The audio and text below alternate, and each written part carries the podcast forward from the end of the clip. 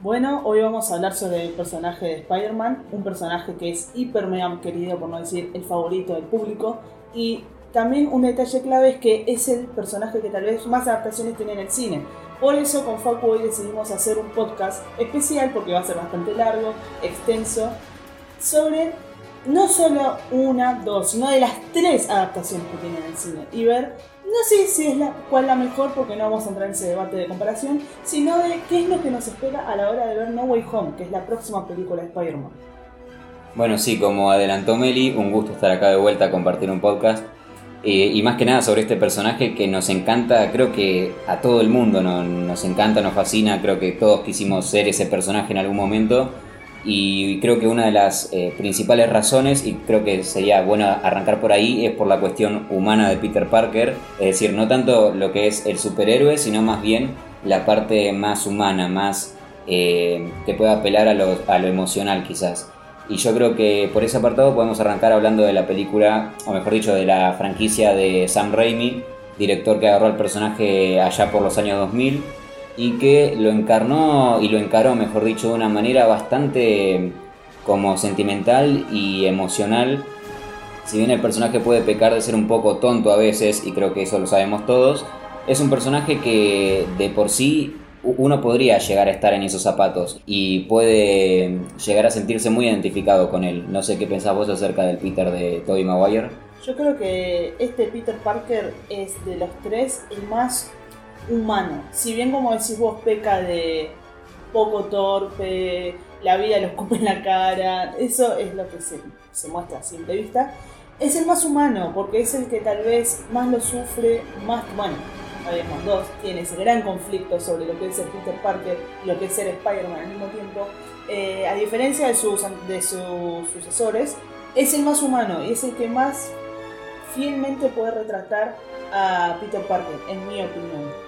Sí, además yo concuerdo mucho con eso porque lo que estamos diciendo básicamente es que se apega mucho a la regla o a la idea que tiene el tío Ben acerca del gran poder conlleva una gran responsabilidad. Porque es un personaje que, si bien podemos decir que en las tres películas como que su intención o su lo, que lo llevaba a ser Spider-Man era más que nada salvar a Mary Jane, que eso bueno es un poco debatible, eh, más allá de eso tenía esa razón de decir necesito ayudar a la gente, no puedo eh, quedarme con los brazos cruzados si tengo este poder. Entonces yo creo que por ese lado es el, Peter Parker eh, definitivo, podríamos decir, que no está ni en el medio como está Tom, por ejemplo, que está en ese camino, en ese pasaje, ni tampoco, bueno, el de Andrew también, pero es como que no lo vimos tanto en el ambiente callejero de ayudar a la gente. Exacto, es que algo lo único que también me molesta de esta franquicia es lo que decís vos de Mary Jane, que si bien a lo largo de toda la franquicia eh, se encargan de poner a Spider-Man no solo como un hombre que intenta resolver sus problemas, su sed de venganza, todo lo que vos quieras, sino de ser un superhéroe, ayudar al, al samaritano que tiene al lado, ayudar a su ciudad, es como que en todas las películas, es más, siempre empieza hablando de Mary Jane. No, no sale de eso. Es que no es lo único que me molesta. Pero volviendo un poco a lo que vos decís, creo que vuelvo a lo mismo, de las tres franquicias es el que más refleja ese crecimiento de Peter Parker convirtiéndose en un, en un héroe. Porque después, ya vamos a hablar en detalles de cada uno, él siempre se encarga de eso y no se olvida de lo que es. Está bien, como diría el tío Ben, un gran poder conlleva una gran responsabilidad, él no entiende la perfección, porque no es que dice, bueno, tengo este poder, voy a solucionar el problema y listo. No, se encarga de ser el héroe que necesita su ciudad. Y además está esta cuestión de que creo que los tres Spider-Mans en algún momento eh, dejaron de serlo, pero en el caso de, del Spider-Man Tobey Maguire fue una cuestión mucho más profunda, si bien, bueno, Andrew tuvo su razón bastante fundamental. Em, se rompe el cuello. Exacto. Eh, si bien está esa cuestión, creo que el de Toby es como que venía de una racha bastante mala. Creo que es el que más sufre de todos. no hace falta, no hace falta entrar en, detalles. Lo único que le faltó fue que le rompiera el cuello a Mary Jane o bueno, a Gwen Stacy. Pero por el resto creo que es el que más sufre, sufre por su amigo, porque básicamente se siente culpable de la muerte del padre, eh, culpable de la muerte de su tío, de que a su tía no le vaya bien, vive en una posilga, eh, los estudios le van mal, o sea, no, tiene una, base sólida donde caer y así todo vuelve a ser Spider-Man, sabiendo que eso conlleva que siga estando mal en su vida eh, personal. Que sí, eh, prácticamente está pateado en el suelo. Porque después, eh, tanto el de Andrew como tal vez el de Tom, no te digo que son recachones, que son Bruce Wayne, pero sí, están mejor, en un mejor nivel. Eh, acá vemos a un tipo que vive en un 4x4 a la miseria, que de pedo tiene agua, tal vez. No tiene picaporte. No tiene picaporte, págame la renta. Exacto. Es el, señor Barriga, pero. Punto para esta franquicia que tiene al señor de la renta y las otras no lo tienen por ahora. Y tiene a la chinita. Y tiene a la chinita. Pero sí, es el más vapuleado y sin embargo, a pesar de eso, se levanta del piso y dice, no, yo tengo mis convicciones y las tengo que seguir, cosa que es hiper mega valorable para este Spider-Man, que nunca se olvida de lo que es y a pesar de que tiene sus dramas personales, los puede llegar a hacer de lado, levantarse del piso y aún así seguir luchando por lo que él sabe que es. Exacto. Y bueno, ahí, ahí más o menos estábamos encarando Peter Parker, ya volvimos un poco a Spider-Man. Y Spider-Man creo que es un buen Spider-Man en el sentido de que es el primer acercamiento general que tenemos al personaje en, en los años 2000.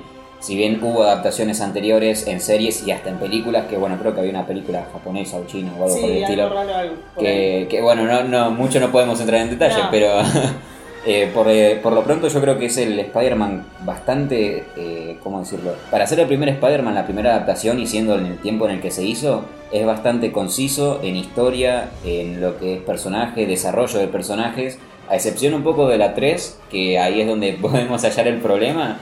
Eh, Creo que de la 1 y la 2 no nos podemos quejar, y no lo digo por nosotros dos, sino por, el, por la mayoría de, la- de- de los fanáticos. Eh, un punto a favor que yo tengo para esta franquicia es que en esta franquicia, en ninguna de las tres, casi, bueno, las tres sí recibe ayuda, pero o sea, las primeras dos no recibe casi nada de ayuda. Él lo hace solo. Él se encarga de parar un tren con telaraña solo en la 2 y nadie lo ayuda. La gente después lo ayuda, que yo lo conviene, pero nadie lo ayuda sino. Pero no estaba Papito Stark. Claro, no está el Sugar Daddy ahí en el medio. El Pero- Sugar Daddy, o bueno, ahora el, el- ¿Cómo se llama? El Doctor Strange por ahí. O bueno, mismo Misterio, que aunque parezca que no. Claro, eso, eso ya lo vamos a abordar porque tengo mucho para decir sobre eso. Exacto. Pero volviendo a este Spider-Man, yo creo que es el más completo de ese estilo. Tipo, no, no necesita ayuda para lograr enfrentarse al problema solo. Y eso que no es que se enfrentó a un, no sé, misterio. Que es bastante. Sí, tiene sus poderes, pero no, se enfrentó. Tiene antagonistas potentes. Tiene al Doctor Octopus, tiene al Duende Verde. El Duende Verde para mí es el mejor Es- antagonista de, la, de, la de todas las franquicias. No tiene, bueno. no tiene comparación para mí. No sé vos, Facu. Amamos, amamos a William Dafoe, olvídate. Acá nadie puede decir que ese loco de chico no te traumó, porque entre la risa, la cara de loco y la buena actuación, creo que es el, el antagonista ideal. Y después, bueno, Venom, aunque fue malinterpretado, eh, a lo que voy es que es un antagonista poderoso. Quiero, quiero que sepan que lo estoy mirando con cara rara. Bueno, a lo que voy yo es que es un antagonista poderoso. Por ejemplo, si hubiese sido el Venom de Tom Hardy, hubiese sido otra cosa. Bueno, sí, pero eso es lo que yo creo que peca Spider-Man 3, que acá voy a aprovechar para hacer el paréntesis completo de eso. Yo creo que no hubo tanto mano de Sam Raimi como, tendría- como hubo en la, ma- en la 1 y en la 2. No hubo la mano profunda que él tuvo y podría haber hecho lo que él quería, que es meter esta versión del Duende Verde, eh, de Al James buitre. Franco, claro, al buitre. Y se dejó llevar por las ideas de meter este Venom, el simbionte con, con Peter Parker, Que encima es un personaje que él no conocía, que por eso lo trató así. Claro, es como estás metiéndote en un terreno desconocido cuando vos venís de una muy buena mano, venís muy bien. Y eso es lo que termina de matar a esta franquicia. Que ojo, a pesar de que yo, a mi parecer Facu tiene otra opinión, yo la detesto, eh, no sé si es tampoco que, uy, la mató eso. Yo creo que si hacían una 4, podría haberse hecho. Pero la idea de un simbionte con Spider-Man existió en cómics, no te digo que no, no creo que existió en cómics, ¿no? Sí, obvio. Obviamente. Pero a mí no me termina de cerrar. Es como, no es Peter Parker eso. Y está bien que la idea es que no sea Peter Parker, de que ves una versión completamente demo, pero... Lo que yo creo de la tercera es que si hubiese existido en ese momento paralelamente el universo de Marvel como lo conocemos, hubiese sido un poco el paralelismo de lo que pasó con Age of Ultron, que Mm. pasaron de Avengers, de una película que es seria, tiene sus toques cómicos, pero no desbordantes, a lo que es de repente Age of Ultron, que hacían un chiste cada dos minutos y que no tenía sentido y se reían de situaciones que no son para reírse. Entonces yo creo que eso es lo que pasó con eh, la tercera película, que tenemos el baile de Peter, que se, eh, se peina como un estúpido, Esa- ese tipo de cuestiones que son bastante malas, pero creo que después lo que está bueno en sí de la película es que te muestra que el loco vuelve a lo mismo de siempre, que dice yo no puedo actuar de esta manera, soy recontra egoísta, tengo que hacer las cosas bien y tengo que arreglar las cosas con todo el mundo porque si no, ¿quién va a salvar al mundo? Entonces yo creo que esa es la idea general que me llevo de Spider-Man 3 y por qué me gusta tanto. Y además el baile lo disfruto mucho, perdón. Pero Está eso- bien, son opiniones. es, es- eh, no, no, no puedo reírme tanto con Tobey Maguire haciendo esas caras, pero bueno, es así. Es que sí, yo creo que ese es el problema, pero también te doy el punto de que sí, ese punto de redención al final de, de Peter Parker lo tomo, pero sí, no, venir de una franquicia donde es completamente serio Peter y si tiene momentos son esporádicos tipo, Exacto. y son naturales, esto es como muy forzado. Muy forzado, Es exacto. muy forzado. Es muy fuera del Tobey personaje. Maguire no es un actor de comedia, no, No. es un actor gracioso, está para otra cosa. No le tendrían que haber hecho eso, pero bueno. Yo creo que si agarrás Spider-Man 2 con el tema de Peter y Harry, la relación que estaban llevando, y tomás los últimos minutos de Spider-Man 3 cuando se está muriendo Harry, creo que te parte el corazón. Porque esa escena sí está muy bien lograda. Sí. Porque literalmente dejó atrás todo el odio que le tenía a Spider-Man sabiendo que era su mejor amigo y creyendo que era el asesino de su, de su padre. Aunque el mayordomo pudo haber dicho antes que no había sido él, pero bueno. Sí, como tarde, como tardaste como un par de años para decirle, pero bueno. Em, creo que esa parte en esencia está bastante buena y está bastante bien lograda, cercana a los cómics. Como para cerrar la idea de Spider-Man 3 y bueno, de la saga de Raimi. Sí, para hacer un cierre general de la saga esta de Spider-Man de Sam Raimi, yo creo que es la mejor, pero por un simple hecho de que, a ver, tenés a el de Andrew Garfield y el de Tom Holland son muy buenas, pero él fue un precesor en todo, porque hasta esa época las películas de superhéroes eran muy, muy malas. Muy jugadas. Muy jugadas, pero no, ma- directamente malas, porque no le ponían el presupuesto, no le ponían la idea de decir, che, podemos hacer otras cosas. Un buen guion, porque no tenían buenos guiones. Y vino, eh, vino Spider-Man y fue como una revolución para el momento del cine de superhéroes. Y eso, para mí es el, el primero en hacer cine de superhéroes como lo conocemos hoy en día. No como lo viejo de los años 80, los 90, sino como lo que lo conocemos hoy en día. Y yo se lo voy a valorar siempre eso a, a esta franquicia. Después más adelante hay muchos buenos puntos, algunos muy malos. Esto tiene, peca de tener errores, pero Pero no son tan graves como los que vamos a hablar después. Exacto. Pero si tengo que hacer yo un cierre general, es que es la mejor, sin dudas.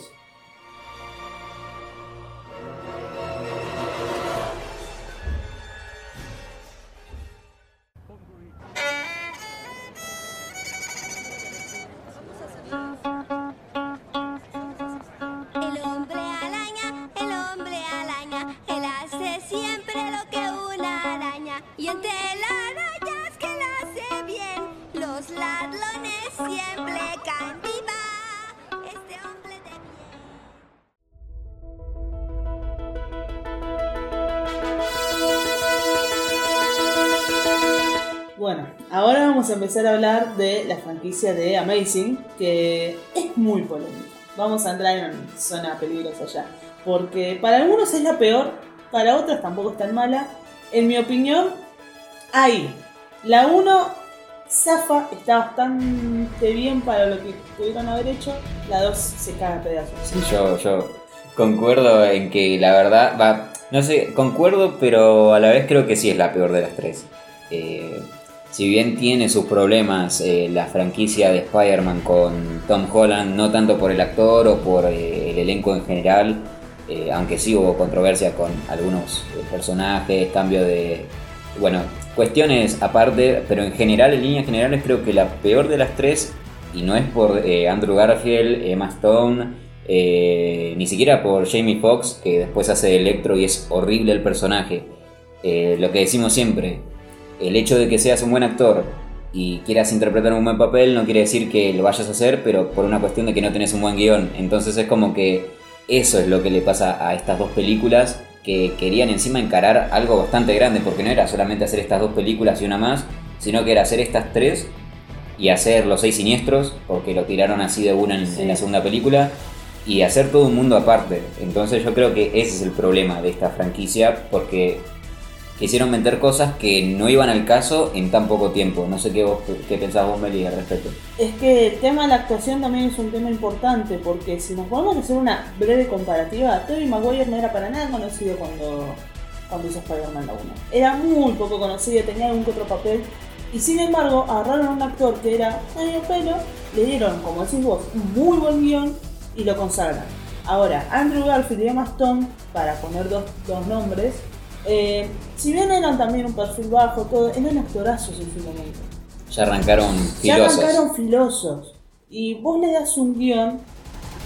A ver, no la quiero escupir en el piso Amazing, pero no es el mejor de los guiones. No se esmeraron mucho. Como decís vos, Facu, es como que agarran muchas cosas juntas. Esto más que nada lo vemos la 2, porque la 1 tiene cosas rescatables en mi opinión. La 2 es como que quieren meter.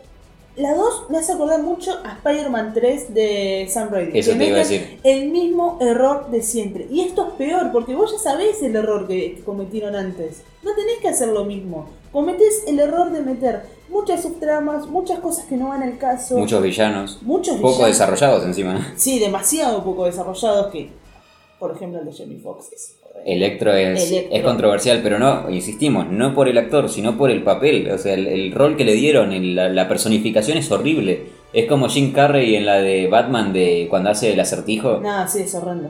Asqueroso. Pero es más, eh, yo creo que lo que pasó en ese, en ese entonces, y que un poco pasa ahora, pero como está en manos de Kevin Feige, es otra onda. Pero lo que pasa es que creyeron que el problema era el director, no la historia que estaban contando. Dijeron, vamos a sacar a Sam Raimi, no quiere hacer una cuarta, hacemos un reinicio, nuevos actores, un pibe más fachero que pueda llevar la franquicia un par de años. Y en realidad, o sea, el problema, volvemos a lo mismo, no es el director, no es el actor, el problema muchas veces es el guion, o propia la, la empresa del estudio que está atrás. Yo voy a rescatar algo, si vamos a buscar hacer un manotazo ahogado. Me gusta mucho este Peter Parker. Me preparo para los balazos. Pero me gusta mucho este Peter Parker. Porque es, es canchero, no tiene nada que ver con el anterior. Todo eso te lo tomo. Pero es tal vez el más... A ver, recordemos que Peter Parker es un pibito de entre 15 y 20 años con toda la furia. Y actúa como lo que es. Él no actúa como un adulto. Un adolescente se equivoca, actúa de forma impulsiva. Tipo, se desenmascara enfrente de la chica que le gusta con tal de... Sí, mirá, soy yo. Porque tiene esa presión encima. Y eso es completamente natural para un pibe de su edad. Por eso, para mí, este Peter Parker, si tengo que decir cuál de los tres me gusta más, este me gusta más. Sí, sabes que justo estaba pensando que es como que hace un balance entre la madurez del de Toby, que volvemos a lo mismo, se supone que es un pibe de 15, die- bueno, Toby no tanto, pero unos 18, 19 17 años. años, tipo, terminando la adolescencia. Exacto, ponele por ahí y tenés el contraste de Tom Holland, que ya sabemos que le entregó tecnología de punta a un desconocido Sí, como el si segundo fuera, día. Como si fuera un nene de 10 años. Eso ya es Exacto, otra cosa. entonces es como que hace un poco ese balance y además por el tema de que es lo- el canchero y demás, eh, concuerdo porque yo me acuerdo que hace poco surgió ese video de que en una entrevista le preguntaban a Stan Lee qué opinaba acerca de un Spider-Man más canchero, qué sé yo, él decía que escribió al, personaje, pero no como una, un adolescente al que le hacen bullying todo el tiempo, que no tiene amigos, sino un pibe normal que tiene sus pros y sus contras en la escuela, en la vida en general. Entonces yo creo que este Peter Parker en ese sentido está bien. Aunque insisto, me voy un toque más por el de Toby porque me parece que tiene más marcada la, responsabilidad de ser un héroe. Pero eh, comparto eso y entiendo tu punto acerca de este Peter Parker. Pero también volviendo al ruedo, no puedo, no, no puedo sostener una franquicia como dijimos antes con actores, el guion flaquea mucho.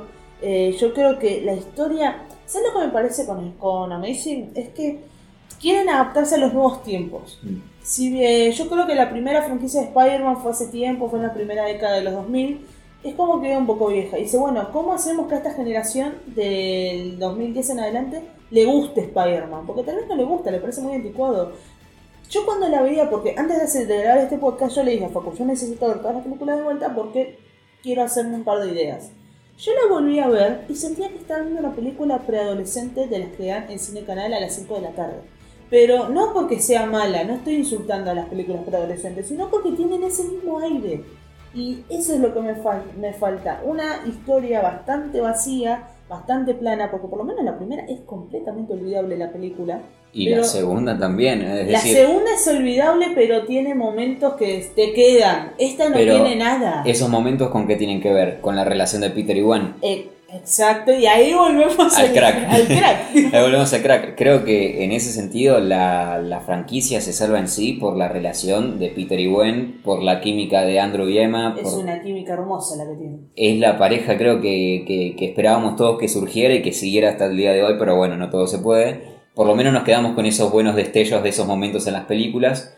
Pero y- y yo comparto en ese sentido que si nos ponemos a ver, no tenemos idea de las tramas, ni siquiera de las subtramas, eh, de, lo- que quieren llevar, o sea, dónde quieren, quieren ir con esas tramas. Lo único claro, entre comillas, es que en la segunda te estaban mostrando, o no me acuerdo si fue en la escena postcrédito de la primera, que te muestran eh, los tentáculos del Doctor Octopus, eh, un simbionte. Te estaban tirando más o menos las piedritas como para ver si vos las cazabas. Pero es lo único claro, después la historia de la primera es malísima, el villano es malísimo porque. La motivación es pedorrísima. No tiene motivación. O sea, ay, quiero que me crezca el brazo y de repente, literalmente, literalmente, y es como que, ¿y por qué querés eh, esparcir esa mierda por todo Nueva York? No tiene sentido. No tiene lógica alguna. Y la motivación. segunda, y en la segunda, el personaje de Jamie Foxx, no sabemos de dónde salió, no sabemos por qué hace lo que hace. El Harry Osborn es horrible. El actor es bueno, pero. Es horrible. Comparemos este, el Harry Osborn ante- anterior y este. El de Franco era buenísimo. El de Franco es espectacular. Tenía personalidad. Tenía personalidad. No tenía mejor de los trajes, está bien. Pero sí. este le pusieron una cosa asquerosa en la cara, un, un- Barro. un barro en la cara, un gel para atrás, un traje medio pelo y listo, salía a grabar. Es como que no sé, ni en eso se calentaron. No se esmeraron. Detalle aparte, abro paréntesis, espectacular, el mejor traje de Spider-Man lo tiene Amazing 2. Listo, cierro paréntesis. Eso, eso te iba a decir. El, en el apartado visual de lo que podemos decir, eh, no sé, por ejemplo, lo que es Electro y todo eso, está bien logrado. Eh, creo que sí se quedaron un poco cortos con el lagarto, o sea, no parece un lagarto, parece una tortuga ninja, pero bueno. Sí. Eh, pero eso sí, el traje de Amazing 2 es el mejor. Los lentes que tiene eh, son exactos. La textura. Los colores, tipo colores El diseño, exacto. el diseño. El diseño es, es hermoso. Es perfecto. Si hay que destacar algo, gente, es eso, el traje. Es verdad. El traje y la relación de Peter y Gwen y creo que poco más. Porque no, un poco más. No, no queremos ser haters de esta franquicia, porque No. no, es, el, no es el ánimo. Amamos los dos a Spider-Man, amamos, amamos al buen Peter Parker. Pero tampoco vamos a tirar flores porque sí. Y es más, yo te digo otra cosa. Si a mí me dabas a elegir, eh, o mismo sabiendo hoy en día que podríamos elegir entre tener a Andrew con los Vengadores o a Tom Holland, yo creo que me hubiese decidido por Andrew. Porque Andrew se me hace que hubiese impactado mucho más en el universo de Marvel que lo que eh, están haciendo ahora con Tom Holland. Porque básicamente el personaje lo están tratando como si fuese un segundón, como si fuese un chico tonto que no, no- no tiene capacidad para pensar por sí mismo. Y ahí me estoy metiendo en otro terreno, así que vamos a terminar eh, concluyendo esta franquicia para arrancar la tercera y última. que tenemos mucho para Exacto. Pero haciendo un paréntesis general, yo sí, si tengo que hacer un balance, aunque me duela, lo tengo que decir, Amazing es la peor. Las dos, es más, no le llegó ni para hacer una tercera de lo mala que era la dos. Em, tiene muy buen Peter Parker, me hubiera encantado que lo, hubiera- que lo hubieran explotado más, de una mejor forma. Una muy bonita historia con Gwen Stacy, que también no se supo aprovechar como se debía. Eh, antagonistas horribles, villanos horribles, trama vacía. eh, qué sé yo, es la peor y punto. Lo lamento, gente. Hay que decirlo, se tenía que decir y se dijo. Eh, y no solo eso, para redondear ya. eh, está esta cuestión que le pasó a la segunda, que le pasó a la tercera de Raimi, y es que eliminaron muchas escenas, cortaron muchas escenas de la segunda, y cortaron, por ejemplo, la idea que estaba de que Peter estaba visitando la tumba de Gwen y de repente aparecía el padre. O sea, eso no me lo puedes cortar. No tiene perdón eso. Porque más allá de que la trama no funcionaba, porque no sabemos si los padres eran agentes de Shield o andás a ver qué, es como que literalmente Peter Parker es un chico que no sabe nada de su historia. Y eso era No. parte de su historia. Era, íbamos a ver al chico desgarrado por la muerte de su novia, pero lo íbamos a ver con el padre. O sea, nada más para decir. Eh, espantosa franquicia, buenos personajes, ponele. El caso de Peter, Gwen y poco más. Y muy buen traje. Cerramos con Amazing Saga.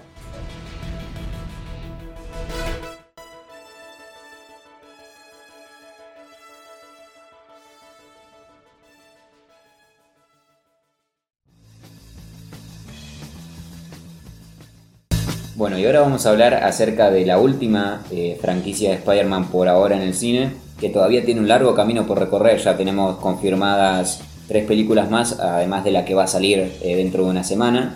No, no damos más de la emoción, como podrán ver. Me explota el pecho. Bueno, igual digo una semana y esto seguramente lo estemos escuchando un lunes, a, a- a tres días de la película, pero bueno. Eh, así que bueno, vamos a hablar acerca de Tom Holland como Spider-Man, que yo creo que fue una, una elección bastante buena, porque pasa lo mismo que pasó con los otros dos actores, con Andrew y con Toby, que era un, un chico desconocido que tuvo su, su auge, por decirlo de una manera, tuvo sus primeros papeles, pero bastante desconocido al que le dieron una oportunidad y lo supieron explotar bastante bien, no solamente en las películas en cierto punto, no tanto en el manejo del personaje, pero sí bastante en lo que es el marketing, porque hoy en día no hay nada que venda más, además de Timothy Chalamet, que Tom Holland. Sí, es que acá se ve la mano Marvel. Es Exacto. como un personaje pasa a formar eh, parte de la franquicia más exitosa a nivel cinematográfico que hay actualmente. Pese a quien le pese, porque yo sé que a muchos no le gusta. Pero seamos realistas, hoy Spider-Man se vende en todos lados. Mires donde mires, hay un Spider-Man, hay una remera, hay un juguete, lo que quieras. Es el superhéroe favorito, es la sensación. ¿Y por qué? Gracias a Marvel. Y ahí está la mano. También yo le quiero dar mucho mérito a Tom Holland, porque a pesar de lo que hacen con el personaje, yo creo que Tom Holland hace muy buen eh, Peter Parker. Tiene sus destellos en, la, en las dos películas. Creo que, por ejemplo, por, por hablar un poquito, en la primera película, que creo que es la mejor de las dos, porque está la mano Sí. Marvel en el sentido Iron Man y qué sé yo, y es como no es tan independiente. Pero en la escena en la que se tiene que eh, hacer valer por sí mismo sin el traje, que se le cae toda la estructura encima, esa es la escena más Spider-Man que vi en el cine, y lo tenía que decir porque me eriza la Sí. piel. Esa, esa escena yo la vi en el cine y no sé, no me largué a llorar, pero me erizó la piel y, y hoy la veo y, y digo, este es Spider-Man. Esta es la, el- no sé, la personalidad, la, la personificación de Spider-Man como tendría que ser en el resto de la película, pero solo pasa durante 30 segundos. Es que sí, yo creo que este Peter Parker no es que lo manejan mal. Bueno, sí, en la segunda lo manejan como el culo, no voy a hacer mal. Voy a hacer mala, mejor dicho. Pero en la primera tiene como decir vos esos destellos de decir, esto por acá tenés que ir, porque esa escena, esa escena es hermosa. Es hermosa, es él en la mayor de las mierdas porque se entera que su suegro, porque su suegro es su mayor villano, está bajo una torre de escombros, horrible toda la situación, y él tiene la fuerza solo, porque no está con la ayuda de nadie ni de su traje nada, de levantarse y simplemente seguir. Por pura fuerza de voluntad, porque cualquiera se rendiría en esa situación. Ya está, me muero acá, listo, no me ve nadie. No, él se levanta y no solo se levanta, sino que sale a, a enfrentar el problema. Eso es hermoso. Sí, creo que en ese sentido el personaje está muy bien logrado eh, cuando tiene esos destellos, pero volvemos a lo mismo.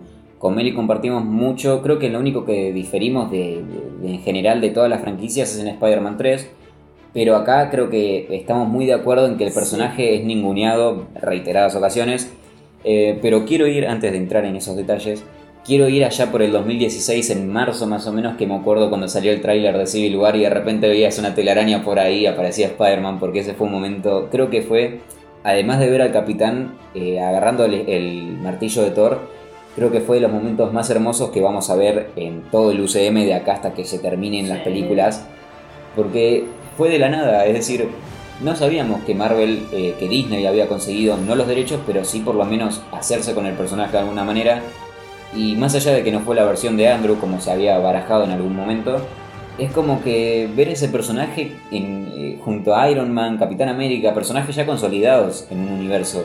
Entonces es como que te da esa idea también de que pueden existir otros mismos personajes que están por allá afuera y como vimos después, en, eh, por ejemplo, con Capitana Marvel, eh, con Shang-Chi, los Eternos, eh, que están ahí y son parte del universo, pero le tenés que dar su tiempo para que salgan. Es que me, yo creo que rompió el internet, rompió todo ese momento. Yo me acuerdo más o menos de cómo fue. Me acuerdo de entrar a redes sociales. Fue un boom. Nadie se esperaba eso. Fue, completamente sacado de, un bolsillo. Toma, tenemos a Spider-Man. Y no solo que la gente se pensaba que le iban a usar, bueno, le van a hacer una película en algún momento. No, dale, ya, ahora. Y es como agarrar a Spider-Man, introducirlo de una, porque no lo probaste, no sabes cómo lo vas a hacer, nada, y ya de entrada lo pusiste en la mesa chica con el resto de los Vengadores. Exacto. Porque eso fue ponerlo en la mesa chica, porque estamos hablando de Civil War. Es, no estamos hablando de una película así nomás que aparece en un cameo con Thor, ponele que es bastante X. No, está apareciendo en la mesa chica con todos. Y eso me parece que lo hizo muy bien Marvel. No. Ya todos conocemos a Spider-Man, no es que está entrando un, un superhéroe nuevo. No, es aparte es de los más queridos del mundo. Porque para mí, a mi nivel personal, a nivel Marvel, sacando de discusión Capitán América o Iron Man, se rompe completamente la dieta porque está Spider-Man y punto. Y el que me viene a decir algo, lo recago a tiro. Ya, ya escucharon. Eh, pero sí, creo que es un punto a favor y un punto en contra. Primero, antes de hablar de eso, quiero decir que creo que hoy en día no podrían guardar ese secreto como lo hicieron allá en su tiempo, porque hoy en día ya sabemos que se filtró, creo que, no sé, hasta el nombre del compositor número 520 que tocó mano en las partituras de la banda sonora. Es decir, creo que no se filtró la, la única muerte de la película de casualidad. Y porque digo la única porque al parecer hay una, pero bueno, que no nos sorprendan ahora que van a aparecer dos muertes o lo que sea. Cuestión, volviendo al tema, que creo que un punto a favor es haberlo puesto con los Vengadores de una, pero a la vez es un punto en contra.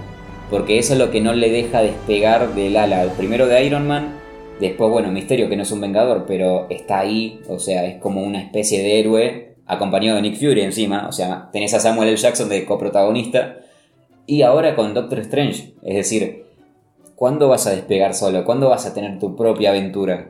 Yo sostengo que para mí sí está bien, pero el problema es lo que hacen después que lo que decís vos. Que bueno, yo está bien, te introduzco acá el personaje para que no quede tan librado al azar, tipo, ¿de dónde salió? Lo, lo introduzco acá. El tema es lo que hacen después de ese momento. Porque lo que hacen después de ese momento, como decís vos, ay, no, me quiero meter en una polémica, pero no me gusta. Decilo, decilo. Lo voy a decir con pum, y letra. Iron Man es un caga franquicias a veces. Lo tengo que decir, porque lo que hacen con Spider-Man, en parte, en gran parte, es culpa de Iron Man, porque lo quieren meter en todos lados, incluso después de muerto. Ya el tipo está muerto, se sacrificó por todo el universo, todo lo que quieras. Ya está. ¿Para qué lo querés poner como motivación de misterio cuando el- el protagonista es Spider-Man? ¿Por qué? Y encima- Sí, me enojé, sí, porque me enojé. Y encima usando un actorazo como Jake Gyllenhaal. Yo creo que pudieron haberle hecho una historia aparte porque volvemos a lo mismo. Todo esto sacado de cómics. Tenés material para decir, no sé, eh, Misterio era un loco X que quería, no sé, hacerse famoso. Quería ser un superhéroe. Entonces eh, hacía a sus propios enemigos eh, y punto. Es decir, yo creo que esa motivación funciona mucho más.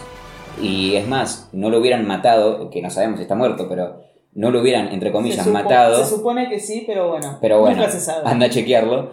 Eh, y lo hubiesen seguido su historia después de esta película, por ejemplo, en otra parte, y hubiese funcionado mucho mejor que decir, ah, sí, mira, ex empleado de Tony Stark, dos veces va a pasar lo mismo. Qué bien, ahora de repente aparece William Defoe siendo el Duende Verde diciendo, ah, sí, porque yo soy hermanastro de Tony Stark. O sea, no tiene sentido que siempre sea eh, como ese hilo conductor de, de Spider-Man que encima, en parte es lo que lleva a la, en la segunda película, lo lleva a abandonar eh, la responsabilidad de los lentes.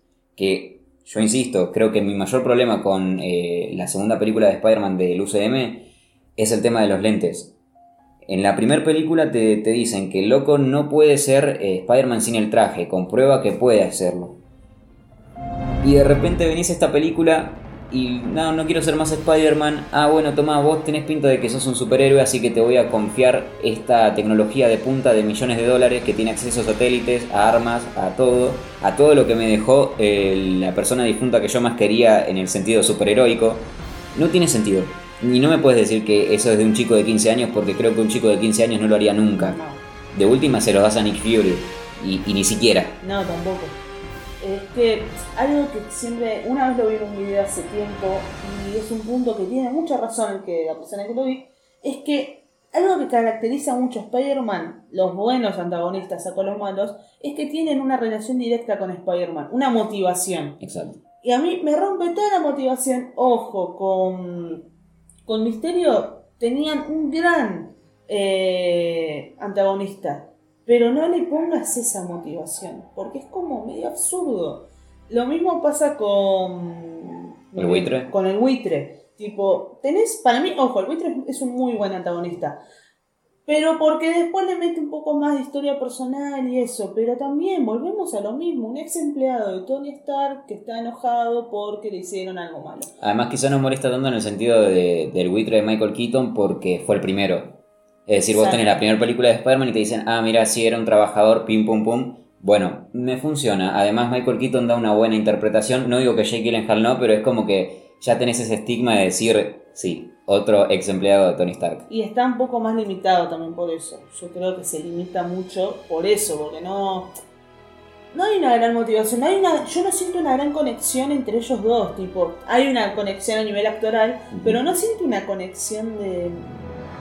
Che, Sí, de antagonistas. de antagonista con superhéroe, no, no, no, no, no Eh, no es como que no es corte Batman Joker que obviamente es como te quiero eh, lastimar porque sé que vos me estás impidiendo lo que yo quiero no está esa Claro. cuestión Pero otro punto también es que esto tal vez es más polémico. Hay gente que le gusta MJ, hay gente que no le gusta MJ. ah eso es bastante Es polémico polémico. A mí no me desagrada. Yo entiendo que es completamente distinto a lo que veníamos viendo con, con Mary Jane, con Gwen Stacy, pero MJ tampoco es un desastre. Gente, si se van a quejar por quejar, al fin y al cabo Spider-Man no es Spider-Man por la gente que ama. Spider-Man es Spider-Man por sí mismo, no por el interés romántico. Siempre el interés romántico va de la mano con Spider-Man porque sí, es un factor importante. No es tan malo. además yo creo que hay una cosa que no están teniendo en cuenta si bien se tardaron dos películas sin contar que en la primera no era esta la chica que le gustaba pero creo que ahora en la tercera sí vamos a ver un poco de esa relación y creo que es donde Zendaya se va a redimir un poco en el papel porque yo creo que Ojalá. A mí lo que me pasa personalmente, Zendaya para mí es una actriz bastante eh, bien, bastante buena, pero el personaje es como que sí, vos decís, vos la ves en la escuela, si fueses a la escuela y decís, qué persona tan pedante, o sea, no te dan ganas de, ni, ni siquiera te dan ganas de enamorarte de esa persona, porque no tiene ese No. tipo de personalidad que es atrayente. Eh, pero yo creo que ahora en la tercera película se van a redimir, por eso están haciendo mucho énfasis, no solamente en, en Ned, en la tía May, en Happy y en MJ. Uno de los cuatro va a morir, eso está clarísimo. Sí, gente, el que digan, ay, me están adelantando la pe-". Chicos, Es lo obvio. veo de frente, alguien tiene que morir. Están recreando el crack, chicos. Yo creo que. Están recreando el crack en el tráiler. Sí, no. Es decir, Ah, otra cosa, un breve eh, de Amazing. El crack es todo. es verdad, eso no, no lo ¿Cómo no mencionamos el crack? Bueno, Crack. pasa que es... es- No, no queremos llorar, chicos. Ustedes saben lo que es el crack. Ustedes saben lo que es que literalmente Peter Parker mató a su novia. o sea, Pero yo creo que acá no va a pasar eso. Quiero creer porque no estoy dispuesta a llorar de otra vez por un crack. Pero yo creo que, qué sé yo, no es tan desastroso. Hay que ver cómo lo afrontan a- en la tercera. Yo creo que en la tercera, como decís vos, va a haber un poco de redención de esa parte del personaje, de un poco más profundidad, porque es yo creo el momento acá en la tercera, que eso lo vamos a hablar un poco más adelante, de que no se vio en la, en la primera y en la segunda, y es un Peter Parker completamente, ¿cómo se diría? Inmaduro, simple y llanamente, bastante inmaduro. Porque si bien vuelvo a lo mismo, yo dije el punto y yo lo defendí, tiene 17 años con toda la furia, 15 creo que tiene cuando empezó la franquicia, es un pibito, hay cosas que no puedes hacer como pibito y eso quedó claro en la 2. Yo creo que en la tercera, espero, van a hacer ese coso de te voy a dar duro para que lo sientas, tirarte en el piso y que vos puedas madurar. Que es lo que para mí faltó en la 1 y en la 2. Flaquea mucho ese punto. Sí, yo creo que, insisto en lo mismo, como para redondear un poco la idea que tengo del personaje. Eh, creo que en la primera se redime de esa inmadurez al final, porque dice, no, yo no estoy listo para ser un vengador. eh, guardame el traje, pero no voy a ser un vengador porque necesito estar más aterrizado. Está bien que poco después se va a- al infinito y más allá, se va a otro planeta a pelear Sí. contra, contra un Teletubby violeta y todo eso. Pero mm, en la segunda es como, ah, mira, me gusta MJ, no quiero ser Spider-Man, me quiero ir de viaje, eh, estos lentes me chupan un huevo. eh, eso es lo que siento del personaje y me duele porque amo a Tom Holland, amo al personaje. Y bueno, otra cosa que no tocamos ahí, que a mí me gustan los trajes. No sé qué pensás vos. Nah, sí, el que bardea los trajes de Tom Holland no entiende Están nada. decentes. Están bastante bien. El que más me gusta es el último, el de el negro y rojo. El negro y rojo se me hace que está bastante bien logrado. Em, pero en general, además, bueno, eso sí puede ser medio controversial también. Que van, creo que 6-7 apariciones en el universo de Marvel y ya tiene como 8 trajes. Eso es medio polémico. Ay, otro punto que también por el cual atacan a Tom Holland. No, necesitas tu traje. ¿Y qué tiene, boludo? Tiene traje casero. Tiene traje casero y aparte, el mismísimo Tony Stark está haciendo un traje, chicos. Cualquier, cualquier Peter Parker de cualquier universo viene Tony Stark y te dice te hago el traje y te lo acepta. Olvídate. No lloren por eso. Y si no lo acusarían de ratón, porque Claro. si estás viendo que un chico de 15 años se está peleando contra los malos y no le estás dando protección, es como. Pero para hacer un cierre general de este, de este personaje, de este universo, no Estamos en veremos, estamos en signo de interrogación. Veremos, porque no podemos hablar de una franquicia a la cual todavía nos falta ver. Una película que si bien se anunciaron que va a haber tres más, yo creo que esta franquicia cierra con esta y después más adelante vemos que vamos que nos depara. Sí, yo yo- creo que va a haber un cierre con la tercera que vamos a ver el 16, mejor dicho el 15. Nosotros vamos al 16 porque somos oficiales. No spoileen. No spoileo, por No el amor de. Dios, quiérannos. Pero después de la tercera, tal vez grabemos otro podcast puteando, llorando, emocionándonos, lo que sea. Pero hasta lo que vengo viendo yo, por lo menos de esto, yo creo que van bien. Están a tiempo de dar un volantazo, recuperar todo lo que perdieron en la segunda y potenciar lo que dejaron en la primera. Sí, opino lo mismo. Y más que nada me parece que va a ser así porque no es casualidad. Nosotros sabemos que Marvel no actúa por casualidad. No. Eh, te están cerrando esta saga con estos personajes, con estos nuevos, eh, estas nuevas reinterpretaciones de personajes ya conocidos. Eh, justo cuando el director John Watts, que es el que hizo las tres, se va a ir, va a dirigir Los Cuatro Fantásticos, queda el asiento vacío y justamente Sam Raimi, director de la trilogía original, va a ser Doctor Strange 2, bueno, ya la hizo. Para mí es como que le están metiendo de a poco la presión como para decirle, firmate este contrato, hace tres películas con nosotros, más maduro, un Peter universitario. Y esa, para mí va a tirar por esos lados. En esta tercera vamos a ver el cierre definitivo del Peter más inmaduro que habremos visto en la historia del cine Sí. pero creo que va a terminar en lo alto en el sentido de que va a tener pérdidas, la va a pasar mal, eh, se va a tener que redimir en muchos sentidos. Y yo creo que ahí va a estar el, el meollo del asunto, que ahí va a estar el, el cierre definitivo del personaje para una nueva etapa. Y creo que lo pueden hacer muy bien. Así que próximamente capaz que hagamos también un podcast hablando de esa película. Esperando.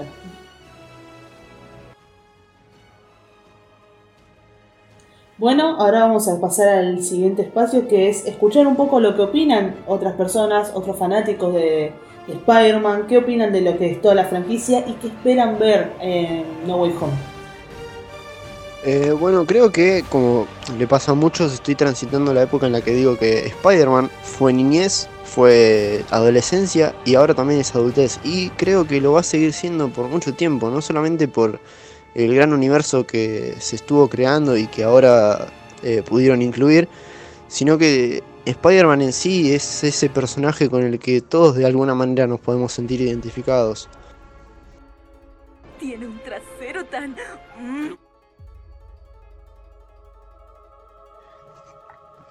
Bueno, lo que espero con, con esta nueva película de Spider-Man es un poco eh, volver a, mi niño interior y aquel niño que vio por primera vez Spider-Man y, y flasheó, flasheó colores. Cosa que no sucedió con, con las de Amazing Spider-Man y se recuperó un poco con, con las de Tom Holland. Pero bueno, y también tiene que ver mucho, mucho Marvel, que Marvel sabe sabe hacer muy buen fanservice, eh, sabe qué es lo que a la gente le gusta y yo creo que esta película no me va a decepcionar pero ni un poco. Va a ser todo lo que me imagino y todavía más. Para finalizar, no nos queríamos ir eh, sin antes hablar un poco de lo que esperamos, nuestras expectativas acerca de No Way Home. Te- teóricamente estamos a tres días de verla, porque esto va a salir un lunes, así que creo que eh, la emoción, el hype que tenemos ya nos desborda. Hace años que estamos esperando esta película, no solo desde que se confirmó toda la, la teoría del Spider-Verse y demás. Yo creo que personalmente, en líneas generales, más allá de si salen Toby, Andrew y demás, yo quiero ver una película en la que Tom Holland se pueda lucir como Peter Parker, se pueda lucir como Spider-Man, en donde mm, personajes como Ned, como la tía May, como MJ, que son personajes bastante X, puedan tener un poco más de desarrollo de alguna manera que, que sea conciso y que eh, aporte a la historia principal. Em, me gustaría que Happy no muera porque tiene toda la pinta de que se va a morir. Ay, es que va a morir. Yo ya lo tengo asumido que va a morir. por Yo Dios. espero que no porque Happy creo que es mi personaje gracioso favorito de, de la franquicia Marvel. Yo hago un paréntesis. Voy a explicar por qué para mí Happy muere. Todas las películas de Spider-Man, todos los personajes de Spider-Man que hubo en todo este tiempo, tiene figura paterna. Tony se murió. ¿Quién tiene? Happy. Lo lamento, gente. Vayan sacando las flores. Es que sí, Happy tiene toda la pinta de que, más que nada lo, lo veíamos en la escena de, de Far From Home cuando están en el avión, que es como que se da esa charla Sí. media paterna. eh, y, y bueno, eso en líneas generales creo que también lo que quiero ver mucho es a Alfred Molina, a Jamie Foxx, a William Defoe, William Defoe por Dios. Eh, estoy muy emocionado por verlos a todos ellos eh, de vuelta en sus papeles. Quiero que tenga una manera lógica de que ellos aparezcan, de que sea eh, racional, que no sea un fanservice ahí a lo loco. Eh, y básicamente es eso, quiero un Peter Parker que sea un toque más maduro, que se redima, que la razón eh, de- del por qué aparecen estos personajes ahora no sea porque Peter es un tonto de vuelta que hizo algo que no tenía que hacer y listo. Y quiero que Doctor Strange aparezca como personaje de soporte y no como un coprotagonista que se roba el, el protagonismo. Yo coincido en la mayoría de las cosas. Yo lo que más estoy esperando es ver una evolución del personaje de Peter Parker como se merece. Eh, porque si bien, sacando la calidad de las franquicias, sacando de si nos gusta o no, las anteriores tuvieron esa cosa de que Peter Parker seguía siendo Peter Parker. Y acá estamos viendo un, un Sugar Boy de, de Tony Stark, de Misterio. No quiero que pase como dijiste vos lo mismo y sea, lo sea ahora con Doctor Strange. Quiero que por una vez en la vida, en este mundo de Marvel, con Spider-Man lo agarren y él sea el protagonista. Él se encargue de salvar el día, él tenga el protagonismo. No tenga que depender de alguien que lo ayude, que tenga que tener a sus amigos para que lo ayuden. No, él, que él pueda hacer las cosas solo. Si hacen eso, yo ya me voy más que feliz. Me pueden sacar a, a todos los Spider-Man, que sea. No, yo ya con eso me voy feliz, porque lo que más me importa de ver esta película y lo que más me gusta es ver un buen Peter Parker, porque por eso es mi superhéroe favorito, porque Peter Parker se, encar- se encarga de eso, de, de ser un pibe común, no, no brillar tanto, ser hipermente inteligente, pero ser un gran superhéroe. Y siento que eso flaquea mucho eh, la versión de Tom Holland. Cosa que si lo hacen ahora, yo ya estoy más que feliz. Después, obviamente, si me aparecen tres Spider-Man, voy a. Vamos a estar como Flanders cuando ve la... Exacto. cortina púrpura voy a estar así, pero. Nada, yo creo que es lo que más espero. Después, obviamente, lo quiero ver al Duende. Yo me emociono por ver al Duende Verde. Después, al- Alfred Molina lo amo, amo al Doco, pero. El Duende Verde es el El Duende Duende Verde. Verde es el Duende Verde, es el mejor antagonista de toda la, de toda la franquicia. Lo quiero ver a él. El resto lo quiero ver, pero es él. En mi vida solo importas tú, Verde. Sí, sí, yo creo que nos vamos con muchas expectativas, aunque en realidad ya sabemos que para ver una película, más cuando es de este tipo, no tenemos que tener tantas expectativas. Yo quiero decir algo, es que mi plan, como yo le había dicho a Foku, era no hacerme para nada expectativas. Pero ya estamos en esa, Meli. Y resulta que hace dos días nos juntamos y flaqueó mi plan. Porque hasta hace dos días, les juro por una mano del corazón, que yo tenía el hype bajo, pero porque yo estaba mentalmente preparada para eso. Me junté con estos tontos el otro día y bueno, ya está, ya, ya me morí. ¿eh? Es que es imposible no, no juntarse a hablar de Spider-Man y de repente hablar de que aparece esto por acá, que aparece una referencia por allá, que los cuatro fantásticos, que Daredevil, que no sé. Bueno, en, en líneas generales, para cerrar todo, no solamente esta franquicia, No Way Home y demás, creo que Spider-Man es el personaje más humano que vamos a conocer en cuanto a cómics. Ya no estamos en esa época dorada en la que los cómics son eh, un contenido el cual la gente consuma mucho, ni siquiera los chicos.